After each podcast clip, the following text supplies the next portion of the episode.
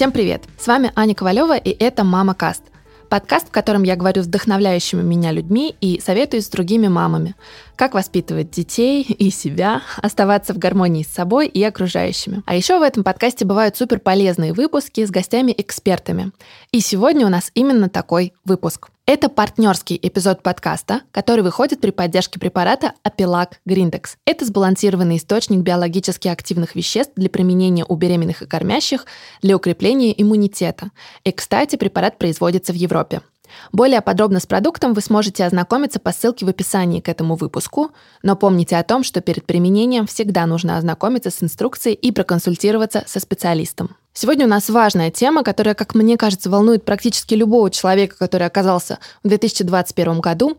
Поговорим о том, как стресс влияет на нашу жизнь, как стресс связан с иммунитетом и как укрепить иммунитет, чтобы не заболеть, что особенно актуально весной. А еще дадим пару лайфхаков, на что нужно обратить внимание в беременность, как с точки зрения здоровья, так и с психологической точки зрения, и как ускорить выздоровление при простудных заболеваниях в период беременности и после родов. Как вы знаете, средняя частота ОРВИ среди взрослых от 2 до 4 эпизодов в год. Поэтому слушайте этот выпуск внимательно, делайте заметки и всегда чувствуйте себя хорошо. Поможет не разобраться во всех вопросах психологии и того, как психологическое состояние связано с нашим физическим состоянием, Лариса Суркова психолог, кандидат психологических наук, автор 20 книг и мама шести детей. Лариса, добрый день. Добрый день. С чего я хочу начать?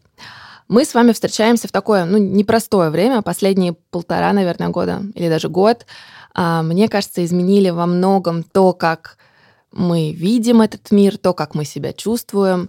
И вообще ковид и пандемия, они разрушают нас, можно сказать, не только снаружи, но и изнутри. И а, вот родители, многие столкнулись с тем, что иногда очень сложно выдерживать психологическую нагрузку. Ну, мне кажется, даже не столько родители, сколько мы все поняли, что очень тяжело. Вы психолог. Расскажите, пожалуйста, с какими жалобами приходят люди, о чем вам пишут ваши подписчики и на что люди сейчас особенно жалуются? Ну, на самом деле, к сожалению, действительно вы правы, потому что время ковида, оно принесло много каких-то неожиданных, неизведанных для нас вещей. Не знаю, на самом деле, к сожалению или к радости, потому что стараюсь всегда искать во всем позитив. И это такие новые задачи для нас, как для специалистов, потому что столкнулись мы с целым рядом вещей, которых вообще раньше просто ну, даже не знали, они не были как таковые описаны в науке. Например, когда начался локдаун, да, слава богу, у нас был один в стране год назад, мы увидели, что у детей 6-7 лет могут случаться панические атаки. То есть для детей это было настолько нетипично, их психика иначе устроена, она их защищает, и таких явлений, как панические атаки, у них обычно нет. Но в связи с тем, что новые условия жизни, все вдруг дома, выросла внутренняя, внутрисемейная конфликтность, это тоже не секрет, и домашнее насилие, и непонимание, что будет завтра, и вообще выйдешь ты из дома, не выйдешь, и как ты будешь жить, дети стали выдавать панические атаки. Взрослые и дети до сих пор, да, уже сейчас, казалось бы, все попроще, у нас там даже не так много, может быть, уже масок вокруг нас, но тем не менее взрослые дети до сих пор выдают явления апатич... а такие апатичные, депрессивного характера, это не истинные депрессии, сейчас вплоть, э, вплоть до того, что идет речь о том, чтобы ввести новое понятие депрессия, вызванная ковидом, да, то есть это некое состояние, которое которые не связаны с клинической депрессией, ее не лечат препаратами, но у людей такие, грубо говоря, опущенные руки. И мы это видим и у детей, и у взрослых. В основном, конечно, дети 7+, очень подвержены, потому что они уже находятся в активном социуме, в школе, где очень много обсуждений совсем под удар попали взрослые дети, которых как-то вообще традиционно все любят забыть. Это старшеклассники, потому что они до сих пор в подвешенном состоянии. Их 11 лет жизни в школе готовили к тому, что они будут сдавать ЕГЭ, что надо вот настроиться, что вот это будет вот так, вот так, вот так. А год назад оказалось, что ЕГЭ может в твоей жизни не случиться вдруг. И дети действительно опустили руки, и сейчас очень сложно с мотивацией к учебе. Очень многие дети, опять-таки, испытали радость от онлайн-обучения, не хотели вообще возвращаться к офлайну, особенно дети старше седьмого класса. И, эм, естественно, им в онлайне было проще, это уже такой для них мир, знакомый и родной. И сейчас огромные проблемы с мотивацией. В учебе родители постоянно жалуются, не знают, как вообще ребенка заставить, уговорить, упросить, шантажировать, купить или вообще что с ним сделать, чтобы он хоть как-то пошел учиться. Дети учиться не хотят. Отдельная совершенно история, связанная с теми, кто перенес ковид. Причем и дети, и взрослые. Сейчас уже есть такое понятие постковидный невроз. Это когда на протяжении трех-четырех месяцев у людей нет сил, у них э, такая нервная система все время в возбужденном состоянии, их все бесит и раздражает. И если со взрослыми чуть попроще, потому что он либо болел, либо не болел, да, то есть он как большинство знает о себе, болели они или нет. То есть детьми, у которых очень часто переносили ковид бессимптомно, это действительно невроз, это действительно такое яркое явление, непонятное взрослым. Они понимают, что вдруг ребенка как будто подменили, он все время стоит на ушах, или он сначала очень активен, а потом его вырубает, и он полдня спит, да, то есть реально непонятно, что происходит, и только в том числе и психологи, психотерапевты мы вынуждены даже просить сдавать анализ на антитела детям для того, чтобы свои какие-то подозрения подкрепить этим анализом и показать, что он действительно болел, и в связи с этим появились те проблемы, которые беспокоят родителей. Знаете, что интересно? Вы говорите о том, что не все дети знают, что они болели, и мне кажется, похожая история бывает с какими-то психологическими состояниями, которые мы испытываем, потому что взрослые все равно об этом больше читают, да, больше говорят Конечно, в целом. Да. Ребенок не всегда понимает, что с ним это происходит, плюс, наверное, не у всех такие доверительные отношения с родителями, когда можно прийти и сказать, что у тебя просто нет сил. К сожалению, да. Да, как родителю заметить, что с ребенком что-то не так, и как вообще вот с психологической точки зрения к этому подступиться? Ну, на самом деле, всегда я вообще не очень люблю говорить о детях в теории, потому что дети в разном возрасте — это совершенно разные истории. Поэтому надо в первую очередь, если что-то изменилось в поведении вашего ребенка, а, все что угодно. То есть у вас есть некое представление вы его знаете не первый день, вы понимаете, что он там у вас очень спокойный, или очень активный, или очень усидчивый, или очень непоседа. То есть вы что-то про него понимаете, и вдруг что-то изменилось. Даже если для вас это возможность выдохнуть условно, я не знаю, у вас очень активный ребенок, который все время бегает, прыгает, стоит на ушах, и вы не знаете, как его усадить на место. И тут он вдруг э, полюбил рисование и сидит там 24 часа в сутки, рисует, или просто смотрит в уголочек и такой весь тихий, и вроде бы это для вас возможность передохнуть немножечко, но вас это обязательно должно насторожить. Потому что все, что нетипично для вашего ребенка, и вдруг это появилось в его жизни и длится дольше, чем 5-7 дней, это повод для беспокойства. А вы, к сожалению, правы в том, что очень большие проблемы с доверием между детьми и родителями, и родителями, и вообще доверием в семьях. К сожалению, по мере взросления ребенка взрослые, как правило, делают все для того, чтобы это доверие уничтожить. И если о маленьких детях как-то мы все время слышим много вопросов, я и мои коллеги к нам обращаются, приходят, приводят, говорят, почините там, что-нибудь с ним сделайте, то детей по мере взросления, особенно когда они старше 10 лет, мы встречаем все меньше и меньше. И вопросов все меньше и меньше. И это не, не совершенно не потому, что у них нет проблем, у них проблем гораздо больше, им гораздо больше нужна помощь. Но родители сами растягивают вот эту невидимую пуповину, сами их отодвигают от себя, этих детей, и делают вид, как будто их, в общем-то, и нет особо в поле зрения. Вроде как большой ребенок, это его проблемы, и очень сложно, на самом деле, удивительная для меня порой история. Очень часто родители э, в большом взрослом ребенке, 10, 11, 12 лет, видят уже абсолютно взрослого, им э, стыдно задавать ему вопросы, им стыдно его обнимать, им стыдно его целовать, и они прямо об этом говорят, что ну, он же такой здоровый мужик, как это будет выглядеть, я вообще там не хочу с ним обниматься, и мне это не нравится. То есть ребенок в самый, наверное, тяжелый свой период вообще детства в подростковом возрасте остается практически один, потому что он никому особо не интересен. Все, что интересно родителям, это что там произошло у него в школе. И об этом каждый год публикуется печальнейшая статистика, когда пытаются э, высчитать среднее время общения взрослого с ребенком. И это как раз всегда берется возраст 10 плюс, и каждый год это действительно катастрофическое время. Там, в 2020 году не было, в 2019 году была статистика 41,5 минута в день общения, при этом порядка 35 посвящено школе, урокам, образованию. То есть, да, там 5 минут мы оставляем на то, чтобы узнать вообще, что у этого человека творится в душе, в мысли, в голове, там, что вообще у него болит и что у него в жизни происходит. Я очень надеюсь, что ваши слушатели тоже вдумаются в эту цифру. Он такой же ребенок, Не, не важно, что он большой, не важно, что он вырос э, большого роста или у него огромный размер ноги. Он э, в душе, ребенок может быть гораздо больше, чем был, когда ему было 3-4 года. И ему очень надо, чтобы вы всегда ему протянули руку и вообще интересовались его жизнью, его самочувствием и просто обращали внимание, потому что подростки, вот они как раз-таки все время остаются такие выкинутые в этом вопросе, никто не обращает на них особо внимания, пока не случается какая-то беда или катастрофа. Ну и мне кажется, еще многие родители ждут, пока подросток сам придет и расскажет. И вот это не всегда как-то ощущается как собственная ответственность протянуть руку помощи и, может быть, задавать больше вопросов. Это правда, да. Тут еще есть такой момент, что когда подросток обращается, родители очень часто от него отмахиваются. Есть такая история, которая называется обесценивание чужой проблемы. Вот в подростковом возрасте она очень-очень часто возникает, когда ребенок там подходит и говорит, у меня голова болит. Да ладно, что ты придуриваешься, я знаю, сам в школу идти не хочешь и так далее, да, то есть от него отмахиваются, у него может болеть голова день, два, три, но на четвертый он уже не придет и не скажет об этом, потому что он прекрасно, у него уже сформированы причинно-следственные связи, он понимает, что в этом нет никакого смысла. Зачем стучаться в закрытую дверь, тебе все равно не окажут никакую помощь.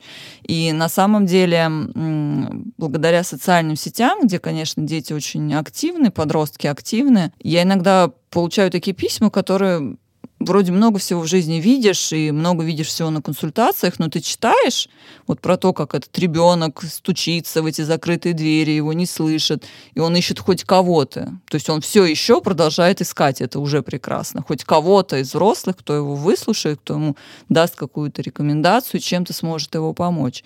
И это, ну, это на самом деле печально. Мы когда говорили о теме, мы а, затронули тему иммунитета. Почему важно говорить о психологическом состоянии, будь то взрослый или ребенок, в связке с иммунитетом? Как это вообще коррелируется? Да, на самом деле это напрямую связанные вещи, потому что так уж устроено, что человек, мы — это целиком. То есть у нас, у нас не живет отдельно печенка, отдельно легкие, отдельно головной мозг, и отдельно некая душа, который является предметом изучения моей науки, никто не понимает, что такое душа, где она находится. Невозможно в себя тыкнуть, ей нельзя сделать УЗИ, но тем не менее все это вместе. Человек, он вместе целиком. К счастью, современная наука, современная медицина, современная психология, они стали очень дружны между собой, и все больше специалистов говорят о том, что нет заболеваний чисто соматических или чисто психосоматических. В каждом заболевании, какое бы у вас ни возникало, есть компонент психосоматики, есть компонент соматики, то есть того, как сработает психика и того, как сработает тело. Потому что все-таки психика — это про головной мозг, это про наш суперкомпьютер, который управляет нашей жизнью, управляет нами, и его невозможно выключить и исключить вообще из процесса жизнедеятельности. Когда год назад, ну, чуть больше, начались все эти карантины и вся эта история, я писала очень много постов и делала очень много прямых эфиров, в которых говорила о том, что, ребята, прекращаем панику. Просто надо выдохну- выдохнуть, потому что паника — это то, что сейчас будет скатывать вас в заболевания, в любые, потому что Паника это такие, это просто распахнутые ворота любым вообще совершенно инфекциям. Вы начнете болеть, у вас начнут сдавать, пусть это будет не ковид, но у вас начнут сдавать ваши органы, будут вылезать хронические заболевания.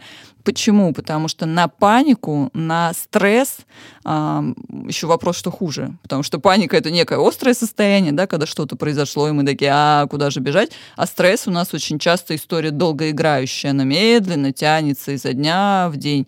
Но мозг тратит на это огромные усилия. Вот просто представьте себе, вы просыпаетесь с утра, смотрите в окно, и если вы находитесь в стрессе, вам не в радости этот день, вы смотрите в окно и думаете, опять вставать, опять там какие-нибудь проблемы, опять что-то делать, опять, да, то есть у вас все через силу.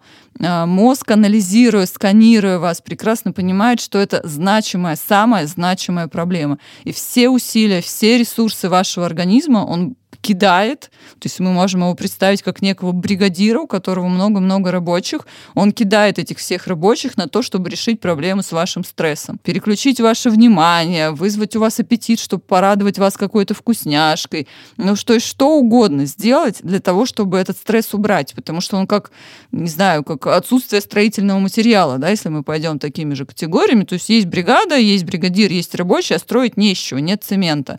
И он понимает, что для того, чтобы цемент появился, появился, надо вот убрать этот стресс. Все, а что происходит дальше? Все остальные системы открыты не работают защитные функции, иммунитет выключается в этот момент, потому что мозг полностью выходит из, из э, управления вообще организмом. Поэтому всегда, когда человек находится в стрессе, в панике, когда у него возбуждена нервная система, он больше болеет. Именно поэтому есть такие пресловутые фразы, да, все болезни от головы или все болезни от нервов. Народ-то не, не глупый, он понимал, подмечал, и не случайно эти крылатые фразы возникали, потому что действительно, чем больше мы нервничаем, тем больше мы болеем причем совершенно неожиданно болеем. Потому что нервная система как таковая, она как бы болеть не может. Как болеет нервная система? Непонятно как, да, то есть, ну, истерики, скандалы, да, вроде никто это из-за болезни не считает. Но начинает, естественно, сдавать весь, весь организм, и сейчас я думаю, что появится статистика к середине этого года, что в период острой паники очень многие, очень много проводилось исследований, как раз-таки люди, которые панике поддавались, болели тяжелее, и больше было э, смертельных случаев, связанных именно с людьми, которые очень очень сильно паниковали, очень сильно боялись и очень сильно утрировали все, что связано с вирусом. Естественно, к сожалению, это оказалось во многом категория старшего поколения, потому что изначально было заявлено, что они больше всего подвластны, и, конечно, к сожалению, я тоже в своей практике видела за это время. Сейчас у меня есть клиенты достаточно возрастные, которые выздоровели, но до сих пор они находятся в состоянии стресса от того, что ковид их посетил, и теперь они уже находятся в состоянии стресса от того, почему я выжил, а там кто-то не выжил, да, то есть их, их это очень пугает, и начинают очень серьезно обостряться все остальные хронические заболевания, которые, которых очень долгие годы человек не вспоминал. Вот мы с вами говорим о панике, она действительно, э, скажем так, ощущалась внутри многих семей. Но еще мне кажется, что произошло, люди впервые стали очень много времени друг с другом проводить. И, к сожалению, не у всех это было позитивное время. Увеличилось количество скандалов, ссор, а, вот этих выяснений отношений дома, и дети часто стали невольными свидетелями. Вопрос такой, атмосфера дома. Вот именно не когда там все паникуют из-за ковида, а когда, например, напряженные отношения между родителями или многие живут да, с взрослым поколением, это влияет вообще на иммунитет детей и их э, как бы и других родственников в том числе. Да, безусловно. Причем, если мы будем говорить о детях, у них э, вообще психосоматический компонент всегда, как правило, более активен, потому что так устроен человеческий детеныш, особенно маленький, он должен всегда привлекать внимание взрослых, чтобы находиться в безопасности. Ну, так мы устроены генетически. Наш ребенок, он очень не приспособлен к условиям внешней среды без помощи взрослых. Да? Он самый такой, один из самых незрелых вообще в животном мире. И, естественно, ребенок э, очень быстро в психике ребенка формируются такие штампы, что когда ты болеешь, на тебя обращают больше внимания. Э, это наша тоже очень традиционная национальная история, что на тебя могут вообще не смотреть. Ну, как только у тебя температура, вот тебе варенье, вот тебе мультик, вот тебе все. В общем, такая радость жизни наступает. Естественно, это фиксируется в психике, как что, о, прикольно, болеть выгодно. Ну, как бы, да, раз заметен, значит, любит. Значит, вот так вот это все очень примитивно устроено. Естественно, если в семье ссоры, скандалы, люди постоянно выясняют отношения, у ребенка тоже включается этот механизм, что, о, они сейчас ссорятся, скандалятся, мало ли что произойдет, они же нет внимания не обращают, а мало ли что, вдруг-то что со мной случится, включается защитный механизм, привлекай к себе внимание. Дети это делают как умеют, как, как уж случилось, какой есть опыт. У кого-то истерики, у кого-то скандалы, у кого-то, там, я не знаю, что-то они бьют и ломают, а кто-то начинает болеть. А как родителю вообще понять, есть ли какие-то сигналы, что иммунитет ребенка начинает ослабевать? Ну, сложно на самом деле, потому что ну, если ориентироваться только на частоту заболеваний, то это уже, скорее всего, конец пути, да, то есть если ребенок уже у вас часто очень болеет, значит, это уже что-то пошло не так. Обычно дети, есть такое понятие предсимптомов, да, то есть они начинают что-то довыдавать. Часто этими предсимптомами бывают всевозможные кожные проявления. Вдруг начинаются какие-то высыпания, которые быстро проходят. Там высыпало, тут высыпало, на утро уже нет. Или тут покашлял, там покашлял, на утро все прошло. И э, вот на это очень стоит обращать внимание, потому что часто мы это просто пропускаем в суете времени, в суете своих дел, мы не обращаем на это внимания. Но если вы обратили внимание, для вас это должен просто быть звоночек, не залечить ребенка, а вообще посмотреть по сторонам, что происходит. И очень многие родители, когда им даешь это задание, они потом приходят с, отчет, с отчетами и рассказывают о том, что, вы знаете, действительно, там вот Например, я стала замечать какие-то краткосрочные сопли. Вот мы начинаем с мужем ругаться, а ребенок начинает шмыгать носом. Потом мы вот так вот взяли себя в руки, стали себя контролировать, перестали ругаться, он перестал шмыгать носом. Да, то есть если быть внимательным к своему ребенку, да и к самим себе, потому что с детьми-то вроде попроще, они действительно, как мы уже только что говорили, обращают внимание на их болезни, а вот на себя мы вообще не очень любим обращать внимание. И заболел, не заболел, как ты себя чувствуешь, сопли, кашель, мы все время куда-то идем, у нас срочные дела, поэтому на себя-то тоже внимание обращайте. Напомню, что это партнерский выпуск подкаста, который выходит при поддержке препарата Апилак Гриндекс, который является лекарственным средством в отличие от некоторых других средств для улучшения лактации и иммунитета, которые являются БАДами. В основе Апилак Гриндекс лежит пчелиное маточное молочко – которая содержит такие белки, как MRJP и рейлизин, которые обладают антибактериальным и иммуномодулирующим действием. Тройное действие Апилак Гриндекс. Во-первых, адаптогенное – это про повышение выносливости и работоспособности. Во-вторых, иммуномодулирующее – это про повышение иммунитета – и в-третьих, анаболическое. Это про повышение синтеза белка и гликогена, которое приводит к активации защитных сил организма, профилактике инфекций и ускорению выздоровления. У тех, кто принимал препараты с маточным молочком, заболеваемость гриппом и ОРВИ снижалась на 29%. Апилак Гриндекс способствует ускорению выздоровления при простудных заболеваниях, что особенно важно в зимне-весенний период для любой мамы. Перед применением не забудьте ознакомиться с инструкцией и проконсультироваться со специалистом. Еще такая, наверное, одна характерная черта нашего времени, в котором мы оказались, это отсутствие контроля над ситуацией.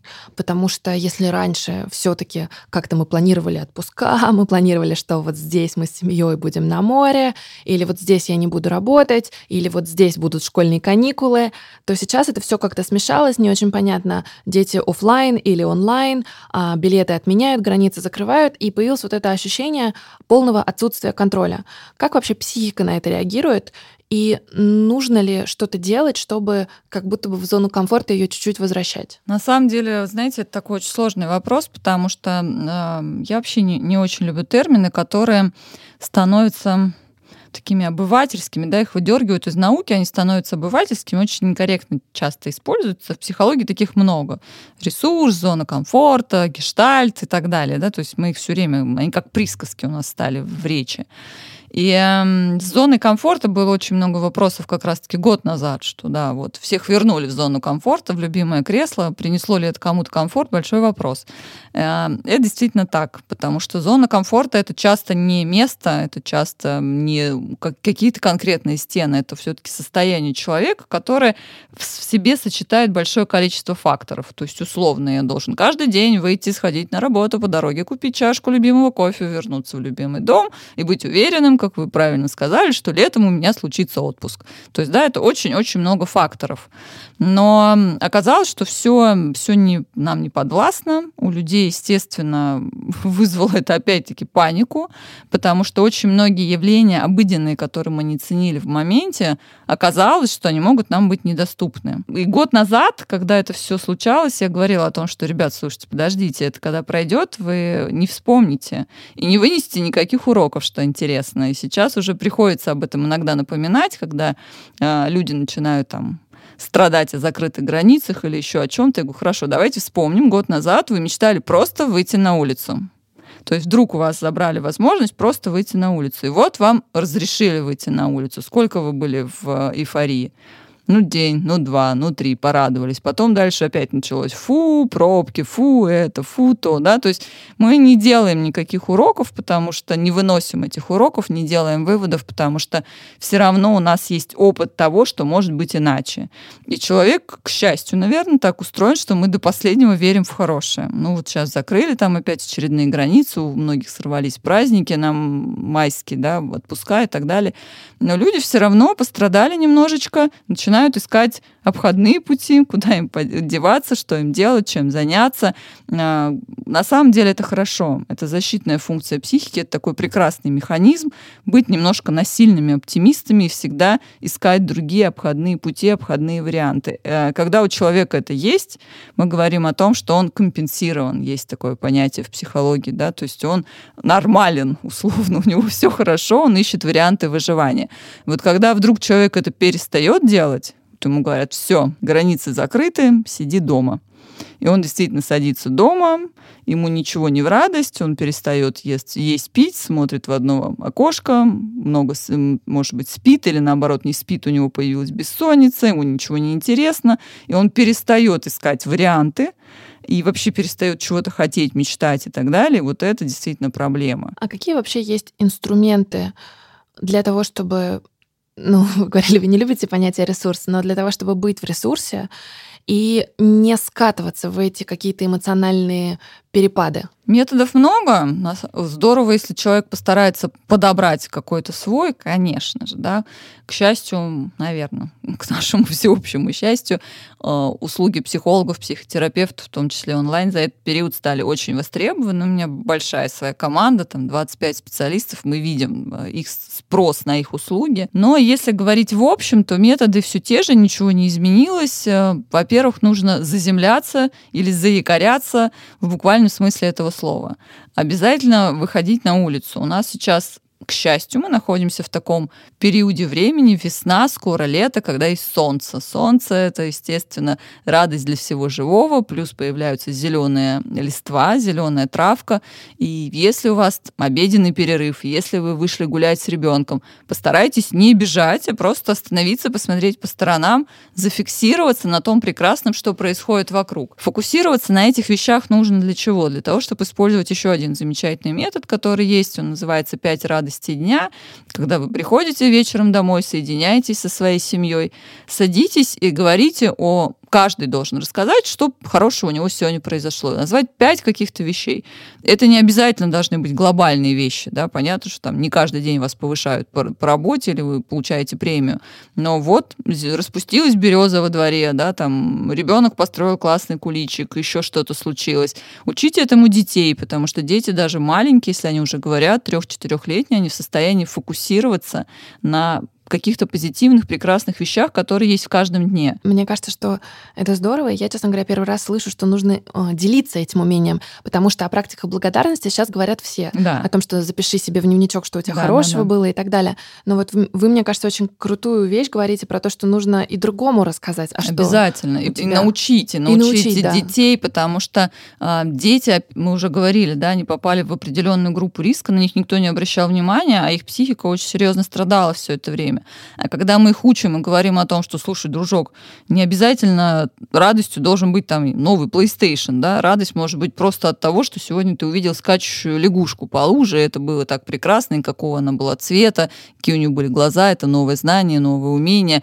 А есть еще продолжение этого упражнения, я тоже его очень люблю, когда вы все поделились этой информацией, ну, предположим, что это полная семья, мама, папа, дети, каждый что-то рассказал, а, можно выделить какую-то одну новость и записать ее на бумажке и положить в трехлитровую банку. Это называется банка радости, ее копят целый год. И есть такие ритуалы специальные психологические в конце года, перед Новым годом, когда тоже многие съезжают в такую эмоциональную яму, мы из этой банки начинаем новости доставать и вспоминать что год на самом деле был прекрасный, что много было всего хорошего, что много из этого мы хотим запомнить и унести с собой дальше в следующий год. Потому что, как правило, подводя итоги года, люди очень любят ругать, рассказывать, как все было плохо, а ведь жизнь наша строится из мелочей.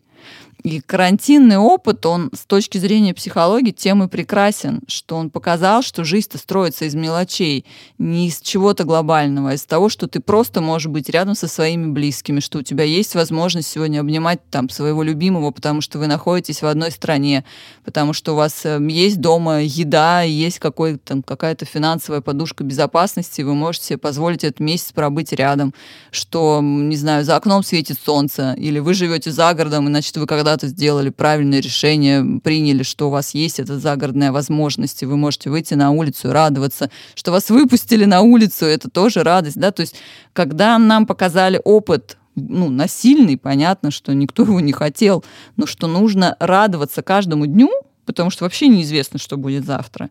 Это был очень интересный опыт. К сожалению, такой урок вынесли немногие, но такие люди есть, и когда с ними сталкиваешься, с ними общаешься, восхищаешься и удивляешься, что они не просто прожили этот карантин, просуществовали, они действительно вынесли из него пользу и пошли вперед. Какие еще есть инструменты? Вот э, банка трехлитровая с этими хорошими новостями, тем, что мы делимся тем, что хорошего произошло, в том числе с детьми. Что еще? А, ну, на самом деле нужно ориентироваться на себя, все зависит от того, что у вас болит. Потому что от того, что у вас болит, нужно искать себе методы, инструменты. А, сейчас популярны очень методы, связанные с всевозможным дыханием. Обязательно нужно использовать все, что связано с любой физической активностью, потому что э, есть две проблемы у современного человека. Он мало пьет и мало двигается. Пьет в смысле воды. Воду, да? да. да. Уточним. Мало Остальным, воды. я думаю, проблем да. нет у современных да, людей. Да, да, потому что люди очень часто обезвожены. Когда организм обезвожен, мозг начинает паниковать. Когда он начинает паниковать, начинаются проблемы с психикой. Поэтому не забывайте пить достаточное количество чистой воды. Поверьте, ваша жизнь покажется вам гораздо более позитивной, чем до этого опыта. Не забывайте двигаться. Не, не хочется здесь упираться в какое-то количество шагов. Я все-таки не, не тренер, и это не моя обязанность.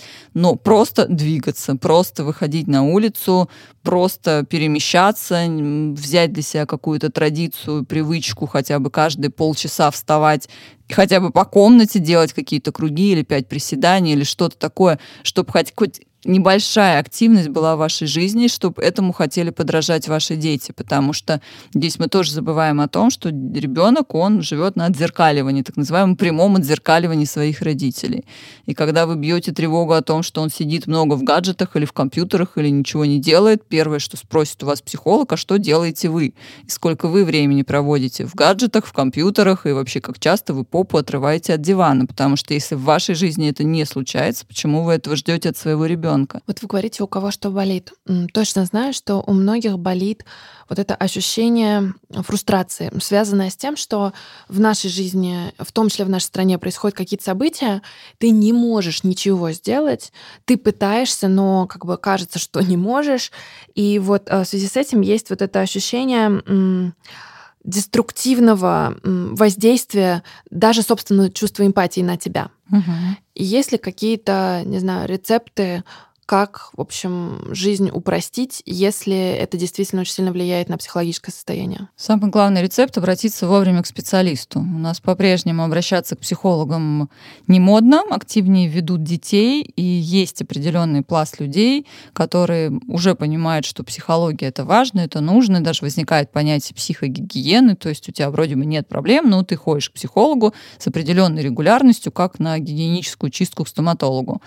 И это лучшая рекомендация, потому что говорить о том, что, я не знаю, там, улыбайтесь себе в зеркало или делайте что-то такое, что очень любят нам все советовать, это, смахнуть пыль с проблемы. Это абсолютно не ее решение.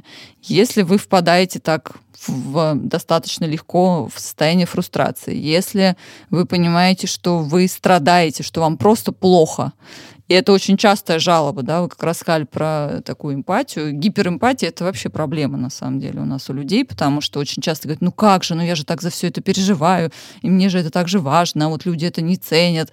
Это не проблема людей, это проблема наша. Важно-то нам, важно не людям. Очень много связанных страданий с обидами. Я обиделся, и никто этого не замечает, особенно у старшего поколения. Нужно идти к специалисту, нужно не смахивать пыль, а проводить капитальный ремонт и разбираться, что не так. И психолог это не страшно. Это человек, кстати, до сих пор существуют такие мифы, что это специалист, который обязательно поставит на какой-то учет, что вам потом почему-то не дадут права или что-то такое. Э, это абсолютно ерунда, вы путаете, это никак вообще не связано ни с чем. Это человек, который поможет вам э, для того, чтобы повысить качество вашей жизни. И это абсолютно не обязательно на всю жизнь, потому опять-таки путаница в головах. Есть многие пересмотрели фильмов, понимают, что есть такой психоаналитик. Это направление у нас в стране не очень распространено. Там действительно это всегда на всю жизнь, десятилетиями ходить. Сейчас огромное количество достаточно быстрых э, способов и методов психологической работы. Выбирайте своего специалиста, обращайтесь к нему и решайте свои проблемы. А я могу нашим слушателям а, посоветовать и вам рассказать. У нас есть подкаст, он называется «Спасибо, я в порядке». Угу. Он как раз про то, как психотерапия может поменять качество жизни. И если в первом сезоне мы отвечали на вопросы новичков, угу. как подобрать психолога, зачем это нужно, с какой проблемой и когда, а вот во втором сезоне мы говорим с людьми о том, как эм, психотерапия может помочь действительно чуть-чуть поменять жизнь и свое отношение к своему же состоянию. Безусловно. Еще у меня один вопрос был. Часто люди приводят э, к психологу детей да. и говорят, у моего ребенка проблема, пожалуйста, да. позанимайтесь. Вот как психологи на это обычно реагируют? И я знаю, что иногда говорят, э, нам надо пообщаться с мамой или папой. Да. говорят не иногда, говорят почти всегда, и это правильно. Сейчас вообще такая тенденция пошла интересная, на мой взгляд, очень разумная, как э, вводят семейных врачей о том, что должен быть семейный психолог, не в смысле, что он семейный, да, сейчас семейный тот, кто решает проблемы семьи, а в смысле это такой вот человек, который может и с мамой, и с папой, и с ребенком есть там небольшие стычки с этичностью, но уже находят решения определенные, как это делать правильно и грамотно. А, потому что то, что вы описали, оно именно так и происходит. Совсем недавно была у нас ситуация, моей коллеги в моей команде, когда мама пришла с четырехлетним ребенком, сказала, так, короче, у него проблемы, а, я вам оставлю, через там два часа заберу. И говорит, минуточку, Штирлиц, вас я попрошу остаться. И мама, она впала в такое состояние аффективное. Прям категорически сказала, нет, у нас проблем нет. Я вообще просто образцовая прекрасная мать, и все, у него проблемы. Или его лечить, или мы уходим. Все, да, то есть люди достаточно просто ведут для детей для того, чтобы решить их проблемы, но не понимают, что ребенок, как я уже говорила, он всего лишь зеркало, он отзеркаливает ситуацию либо в жизни взрослых людей, либо в жизни этой семьи. Исключая общение со взрослыми, невозможно решить детские проблемы, особенно с маленьким ребенком. А маленьким это до скольки Дети лет? до 7 лет когда у них не пришла в их жизнь такая неприятность, как школа, у них, как правило, все проблемы связаны с ситуацией в семье. Ну, прям вот 95%. Очень редко бывает что-то родом из детского сада. Это ну, это совсем должно быть что-то сильно травматичное, какие-то монстры там такие попались, да, но это очень редко. В основном это родители, это семья, это, не, это очень часто разные подходы к воспитанию, прям это практически лидер, потому что мама, папа — это злой, добрый полицейский, очень часто папы занимают позицию «психология не наука», я в это не верю, и вообще мне это все неинтересно, меня били, я буду бить. У нас, к сожалению, по-прежнему в семьях огромное количество насилия в адрес детей, детей бьют, и все очень жестоко наказывают, и ситуация не улучшается года к году, казалось бы.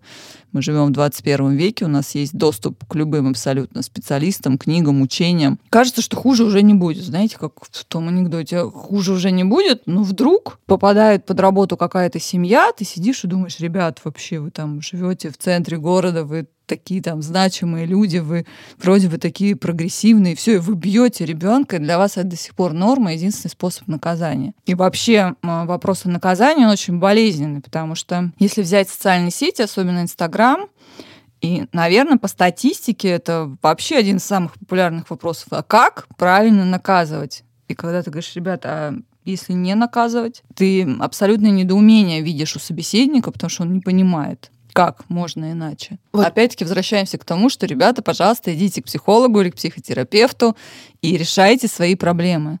По-хорошему, вот это такая психогигиена, очистка, капитальный ремонт своей психики, она должна быть проведена до того, как в семье появился ребенок. Для меня это тоже вот э, у нас младший малыш, сейчас которому 5 месяцев, он усыновлен. И э, для нас мы очень долго к этому шли. Мы проходили, естественно, как положено, школу приемных родителей, и очень много во всем этом вращались. И у меня всегда это было недоумение еще до этого, но сейчас оно какое-то особо утрированное, потому что я не понимаю, почему к приемному ребенку готовят так серьезно. Школа приемных родителей, экзамены, оценка психологами, то есть очень-очень много всего. Но своего пожалуйста, издевайся как хочешь, да, то есть вот тебя никто ни к чему не готовит, никто не требует от тебя справок, какого-то уровня адекватности, психологической подготовки. Максимум, на что у нас готовятся будущие родители, это как правильно в родах дышать, все. Как будто бы родами что-то закончится. А родами-то все начнется, все дальше начинается самое интересное. Они настолько к этому не готовы, не понимают вообще, что ребенок человек, что он личность, что он требует к себе такого же уважения, что он не должен тебе подчиняться. И ты иногда смотришь, и возникает ощущение, как будто ты находишься реально в каком-то кино. Потому что когда я получаю письма о том, что... Вы знаете, вот вы говорите, что нельзя наказывать детей, там, бить их туда-сюда. А вот у меня ребенок с рождения, вот он был нормальный, вот он хорошо спал, и все было нормально. Сейчас ему 4 месяца, и он перестал нормально спать. И когда ему по заднице дашь, он после этого так прекрасно засыпает, проорется и засыпает. И ты сидишь и думаешь, то ли вот в органы опеки письмо переслать, да, а, то есть, с одной стороны, я ограничена, естественно, нормами этики определенными, а с другой стороны, думаешь, ребята, а почему? Почему можно издеваться вот изначально над своими детьми? Почему нет никаких этих требований и обязательной подготовки, хотя бы элементарной, хотя бы на уровне женских консультаций, там, когда хоть какие-то лекции психолог прочитает, чтобы они вообще понимали, про что идет речь. Еще вот есть такая интересная связь а, вообще состояния беременной женщины и того, каким растет ребенок. Я не очень понимаю, как это работает, но я замечала даже по своим подругам, у кого была очень такая непростая нервная беременность или происходили какие-то сложные события в жизни, то и дети на самом деле каким-то образом это отражают. Вот эта связь, если она на самом деле с психологической точки зрения? Да, безусловно. Тут тоже начинается такая моя любимая стезя. У меня кандидатская диссертация была в свое время защищена по теме а, психолог-перинатолог. То есть это психолог, который должен работать с будущими мамами и с а, малышом в перинатальном периоде, то есть период беременности 40 дней после. И это была одна из первых вообще научных работ, которая была посвящена этой теме. До сих пор очень горжусь тем, что она входит в ряд учебников по перинатальной психологии. Для меня это большая радость. А, исследований как раз-таки на эту тему, которые прошли уже достаточно времени, их закончили, завершили много. А, безусловно, связь есть, связь есть. Ребенок этот опыт фиксирует, опыт материнский. Знаете, как бывает, ребенку 2, два с половиной, полтора года явно есть психологические проблемы, его невозможно повести к психологу, потому что он не говорящий, да, у нас есть такой вот нюанс, мы работаем с теми, кто уже говорит и достиг определенного уровня зрелости. Практически всегда, если покопаться в перинатальном опыте, посмотреть, что было во время беременности, можно найти, в чем проблема. Например, эм, недавно обратилась женщина к нашему перинатальному психологу, ребенку год, ну, там год с небольшим, э, катастрофически боится мужчин. Прям вот кричит, не идет там, вообще никак, эм, отрицает там дедушку, дядю, папы нет в семье. Мама очень подкованная, грамотная, понимает, что надо копаться в перинатальном опыте, пришла к перинатальному психологу. Начинают работать, естественно, ну там можно было не работать, можно было все понять по ситуации. Э, папа, узнав, что маму в ожидании, сначала принял ребенка, потом стал беременность это отрицать, стал применять насилие, стал маму бить. А, безусловно, тяжелейший травматический опыт. Она и в больнице лежала, и, в общем, очень там такая история. И с психологом работала. Но с психологом-то она прорабатывает свою историю. А ребенок, который в этот момент уже в животе, он уже достаточно большом сроке беременности, когда работает слух прекрасно, да, когда работает прежде всего считывание гормонов мамы. То есть, да, вот это сочетание, рядом мужик что-то орет, у мамы выделяются гормоны стресса, ребенок все это прекрасно получает через плаценту, у них общая система кровообращения, у него начинает зашкаливать свое сердцебиение, все, опыт зафиксирован, и с ним очень тяжело работать. Ну хорошо, мы это узнали, дальше-то что? Да? То есть как нам его стереть у маленького ребенка, с которым у нас нет инструментов работы? И дальше мы уже вынуждены идти такими гомеопатическими шагами, по чуть-чуть, некого доброго дядю, который там, да, там вот так, вот так, вот так, по две, по три минутки. Делать просто у нас выбора нет. А вот если, ну, допустим, без каких-то таких экстремальных ситуаций, но в целом будущая мама очень нервничала. Там она переживала, как она станет мамой, не знаю, как изменится ее жизнь. И вот она чувствует, что там на ребенке это тоже отразилось. Есть ли какие-то способы компенсировать вот такую нервную беременность уже после рождения ребенка? Конечно, много упирается в то же самое донашивание. Есть такой термин, э, мы сейчас сами вот в семье, да, это практикуем, у нас другая история, ребенок брошен, да, он был не нужен, естественно, во время беременности тоже у него этот опыт формировался ненужности и брошенности. Инструменты, которые выстроены на теории привязанности, они рабочие. Это прежде всего донашивание. К сожалению, многие семьи это отрицают. То есть прям нет, мы приучим к рукам, он будет ручной. И ты садишься с ними раскладывать и говоришь, хорошо, дальше это что? Ну, ручной он, Потом-то что, он начал ходить, вы думаете, вы его там до 18 лет будете на руках носить или что? Вы потом еще бегать за ним будете, он к вам на ручке не подойдет. Но вот это донашивание, то есть создание второго периода, только не внутри утробы, а снаружи. Сейчас есть огромное количество приспособлений, слинги, рюкзаки и так далее, когда ребенка можно носить на себе, когда он уже чувствует, что вы чуть-чуть выдохнули, может быть, у вас хватило мудрости посоветоваться со специалистом, может быть, какие-то препараты, поддерживающие нервную систему, может быть, еще что-то, да, у вас хватило мудрости себя компенсировать, и когда вы его донашиваете, он уже слушает ваше спокойное сердцебиение, а, Сюда же мы подключаем белые шумы, хорошие тоже, да, такие штуки, которые показали свою эффективность, и тоже много исследований сейчас на эту тему, что белые шумы, в том числе белые шумы со спокойным сердцебиением мамы, то есть это такой а создание внутриутробного периода, но надо очень смотреть по ребенку. У нас вот наш малыш э, ну, видимо, там, да, как бы женщина, которая его носила, изначально отрицала беременность, у него это вообще не пошло, то есть он, когда слышит эти внутриутробные шумы, у него начинается истерика, то есть у него, видимо, еще более серьезный травматичный опыт. Но мы не можем знать. Вы про себя можете знать и можете экспериментировать, пробовать, но если вы не смогли тогда быть спокойны и видите эти проблемы сейчас, делайте все для того, чтобы быть спокойны сейчас дайте ребенку другой пример для отражения. А какой вот совет мы вообще можем дать беременным и молодым мамам, чтобы как нужно, какой образ жизни нужно вести, чтобы твой иммунитет был в порядке? Ну, какой образ жизни нужно вести? Прежде всего, мы упираемся в питание.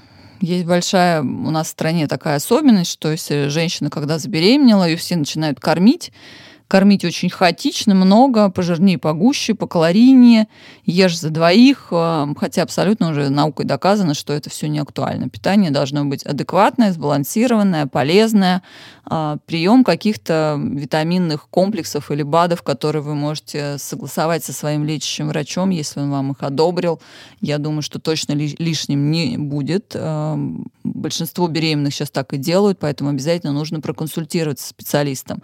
Нормальное количество времени спать. Это большая проблема у беременных все куда-то торопятся, все у каких-то миллион важных дел, кто-то сначала работает, обещает выспаться в декрете, в декрете уже тоже мешает живот, уже тоже не получается спать. Думайте о качестве своего сна обязательно, тоже много каких-то приспособлений для того, чтобы это делать комфортно. Пейте много воды, Почему-то я сталкивалась с тем часто и до сих пор, что у беременных есть такой миф, что если я буду пить, я буду отрицать, э, отекать. Но отеки, они такой, случаются да. наоборот от того, что вы не пьете, да, от того, что у вас не может нормально работать обмен веществ. Поэтому, пожалуйста, пейте воду, найдите себе адекватного врача. Не паникера, а врача доказательного, современного, который будет понимать, а, вообще, да, что состояние беременности это не болезнь, и будет вас настраивать на этот лад, что состояние беременности это не болезнь. А насколько вообще серьезно и пристально нужно следить за своим иммунитетом беременной женщине? И нужно ли об этом разговаривать как с врачом, так и, например, с психологом? Если он у тебя есть? Ну, на самом деле, следить за иммунитетом всегда сложно. Мы уже немножко об этом поговорили. Надо очень много на себя обращать внимание. Но, безусловно, это нужно обсуждать с врачом, если вас что-то беспокоит. То есть, если, например, вы стали чаще болеть, что очень часто бывает у беременных, очень часто появляются кашли, насморки, часто першит в горле, да, то есть какие-то такие простудные, простудная симптоматика, уже почему мы поняли, да, потому что в данном случае формируется доминанта беременности, и мозг направлен на плод, на то, чтобы выносить беременность. Это абсолютно как с нервной системой, о которой мы говорили раньше. Там доминанта нервная система, надо на нее фокусироваться. Здесь доминанта беременности, он фокусируется на беременности. И, естественно, могут пострадать какие-то другие органы или пострадать восприимчивость к вирусам, то есть нарушится общая система иммунитета, связанная с его работой. Поэтому обязательно нужно обращать на себя внимание, более бережно к себе относиться, не принимать бесконтрольно какие-то серьезные препараты, потому что тоже у нас есть это в стране такая история, чуть что я залью в себя антибиотики. А, пожалуйста, не делайте этого, особенно в период беременности, это может быть опасно. Советуйтесь по любому поводу с врачом. А простудные заболевания? Есть ли какие-то эффективные методики профилактики вот среди детской простуды? Сложно на самом деле что-то мне об этом сказать. Я все-таки не врач, могу сказать только по своему материнскому опыту. Для нас эта история связана с закаливанием. А, мы стараемся детей не перегревать, адекватно одевать, слушать их, жарко им, холодно, чтобы им было комфортно, чтобы они не потели. Всегда помнить о том, что перегрев и то, что он вспотел, это гораздо хуже, чем если ему немножко было прохладно, и у него прохладный нос. А, поэтому, опять-таки, здоровое питание, нормальное питание, какие-то фастфудные вещи или обилие сладкого а, в какие-то определенные дни недели. То есть так, чтобы у ребенка было много фруктов, много овощей, а, много прогулок, много хорошего настроения, позитивных родителей рядом, нормальной психологической атмосферы. Тоже мы уже сегодня об этом поговорили. И я думаю, что дети обязательно будут здоровы. А есть еще так такой момент. Многие мамы, да и папы, они э, детей своих хотят от всего защитить. Как от людей плохих, так и от заболеваний. И есть вот этот момент того, что там, мы не ходим в гости, потому что мы бережем э, там ребенка. Мы не зовем к себе, потому что там лишние люди это лишние, не знаю, шансы заболеть. Вот чем чреваты вот эти попытки родителей, может быть, немножко излишне оградить ребенка от потенциальной опасности? Да даже не немножко, а вообще излишне. Опять хочется вернуться к карантину и сказать, мы уже получили этот опыт. Всех на месяц заперли, или сколько мы там сидели, я уже не помню, даже больше, по-моему, да. Всех заперли, всех посидели по своим квартирам, ни с кем не общались. И, как и ожидалось, как только вышли в люди, нацепляли столько всего, потому что не шло вот этой, не шло этого закаливания. Вот все Иммунизация, по-моему, даже. Да, да, да. То есть мы сидели абсолютно закрытые, защищенные от всего мира. Или вторая аналогия, всем хорошо известная. Нет ничего страшнее, чем внутрибольничная инфекция. Казалось бы, ребята, там так стерильно, чисто, прекрасно, залито хлоркой, дышите вы хлоркой. Чего ж вы так тяжело-то болеете? Надо понимать, что вирусы, инфекции, эм, бактерии, они прекрасно мутируют и подстраиваются под новые условия жизни. Поэтому э, ребенок должен получать определенный иммунный опыт, такое иммунное закаливание.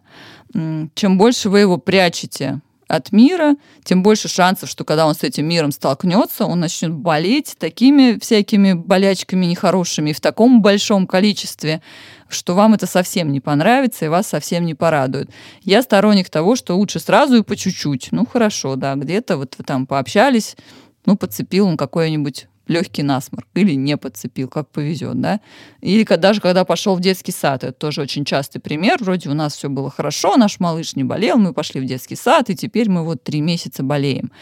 А, лучше, чтобы у него заранее был опыт общения с людьми, это не значит, что прям надо, не знаю, на дискотеке ходить с грудным ребенком в какой-то столпотворение взрослых людей или там по больницам по каким-то, да, где вы точно можете чем-то заболеть.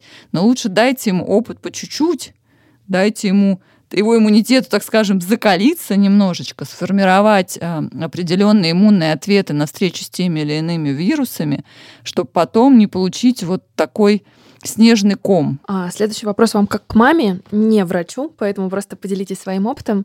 А, какие симптомы простудных заболеваний необходимо устранять у младенцев в первую очередь? И вот, например, вы, если у ребенка температура, вы ее сразу бежите сбивать, или вы там даете время? И... Если у ребенка температура, я очень радуюсь, а, потому что на самом деле я прекрасно понимаю, что температура это показатель того, что иммунитет работает. И у моих детей это однозначно так. То есть если ребенок в ночь выдал высоченную температуру, то с утра он будет здоров.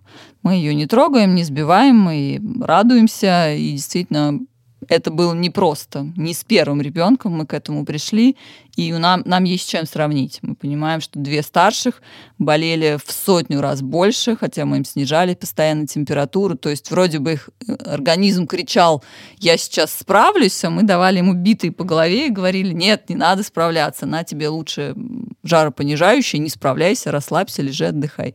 Остальные болеют, ну, просто в сотни раз меньше, практически не болеют, и это очень крутой для нас опыт, потому что мы можем сравнить. Все время, правда, извиняемся перед старшими за то, что с ними было иначе. Ну, не было тогда таких знаний, потому что старшим 24-19, и не было таких знаний, и не было возможности да, реагировать как-то иначе. Был только один опыт. Поэтому температуре мы радуемся. Мы, в принципе, ко всему относимся очень спокойно, к любым проявлениям простудных заболеваний. Мы не паникуем. Мы не подпитываем детей, когда они заболевают. То есть, если ребенок заболел, мы всегда говорим о том, что ну, печально. Сейчас ты заболел, придется отложить там твои любимые занятия, посиди пока дома, почитай книжечку, извини, глазкам надо тоже отдохнуть, поэтому нельзя целый день просидеть в планшете или в компьютере. И еда у тебя будет тоже обычная, как всегда, и не случится у тебя сейчас тут углеводного праздника какого-то дикого по этому поводу. То есть это обычная жизнь, которая не является фейерверком радости. А вот если ребенок все-таки заболел, а есть ли какие-то способы ускорить его выздоровление или лучше оставить все как есть, сам выздоровеет? Я считаю, что как ни крути, лечишь ты насморк, и он длится неделю, или не лечишь, и он длится 7 дней. Ускорить ничего невозможно, надо просто наблюдать, смотреть, не упускать какие-то опасные моменты, которые могут возникнуть. Если вдруг действительно что-то возникает, и вы видите, что ребенок крайне вялый, и он плохо дышит, у него есть отдышка, да, или какие-то вот такие, ну, нетипичные абсолютно проявления, однозначно важно вовремя обратиться за медицинской помощью. Это самое главное. Ну и, наверное, тогда последний вопрос я вам задам. А, мой подкаст «Мама Каст» слушают многие мамы, кто, может быть, только готовится к материнству, или у кого только один ребенок, и они, например, думают, ну, что-то сложно, сложнее, чем я думала. Вы мама шестерых. И, ну, на самом деле, у вас классная карьера, у вас как будто бы жизнь не была поставлена на паузу. Вот у многих, у кого первые дети, есть ощущение того, что меня изолировали, вот как ковид пришел раньше, да, чем, э, чем ко всем. Что вы можете посоветовать э, с высоты своего опыта тем, кто, может быть, сейчас немного фрустрирован? Ну, я могу вам сказать, что тяжело с одним, чем больше, тем легче. Поэтому это действительно так, и опыт многодетных мам подтверждает это. Мой опыт таков, что у меня достаточно приличная разница в возрасте между детьми. Я здесь а никогда а не настаиваю. У них у всех разница по 5 лет в среднем. То есть 4,5, 5,5. Это время, которое позволяло получать диссертацию, работать, реализовывать себя в разных карьерных областях, вернуться когда-то там 12 лет назад плотно в психологию, заниматься уже только психологией, когда она стала востребована, строить бизнес, заниматься собой. У нас в семье дети вообще никакая не помеха ничему. То есть мы всегда вместе с ними путешествовали с самого младенчества, мы всегда с ними везде, в гостях, с друзьями, а, да даже на учебе были такие у меня ситуации со старшей дочерью. Поэтому дети это не помеха, дети это для меня толчок к развитию. Мне всегда хочется, чтобы дети мной гордились, для меня это важно, и они действительно гордятся, это здорово. Э, всегда хочется, чтобы они могли сказать, ну вот это моя мама, вот она там хорошо выглядит или еще что-то. Хочется с ними быть на одной волне, и получается, что дети у меня из разных поколений, и каждый раз нужно изучать новый сленг, и новую моду, и новую музыку, всегда быть чтобы не было кринжово. Абсолютно, да. Абсолютно быть в курсе всего. Поэтому я думаю, что постарайтесь насладиться тем моментом, в котором вы сейчас находитесь. Это очень важно. Они быстро растут. И у нас в семье мы никогда не планировали столько детей но всегда наступал такой момент в районе четырех с половиной, пяти, когда ты понимаешь, что, боже, как вообще, как куда он так быстро вырос, и что все, и уже больше ничего не будет, и так появлялся следующий малыш, и следующий малыш, и это здорово. Дети — это трамплин. Они всегда вам помогут, они всегда будут держать вас на плаву, поэтому просто наслаждайтесь моментом, и у вас обязательно будет время для того, чтобы реализоваться в том, чем вам бы хотелось. Да и посмотрите по сторонам. Много мам, которые реализуются с младенцами на руках, придумывают что-то новое, просто потому что они не хотят возвращаться в привычный офис. Есть возможности всегда. Их просто нужно увидеть и открыть дверь, которая подойдет именно вам. Класс. Спасибо огромное. И от меня личный вам респект. Спасибо, спасибо.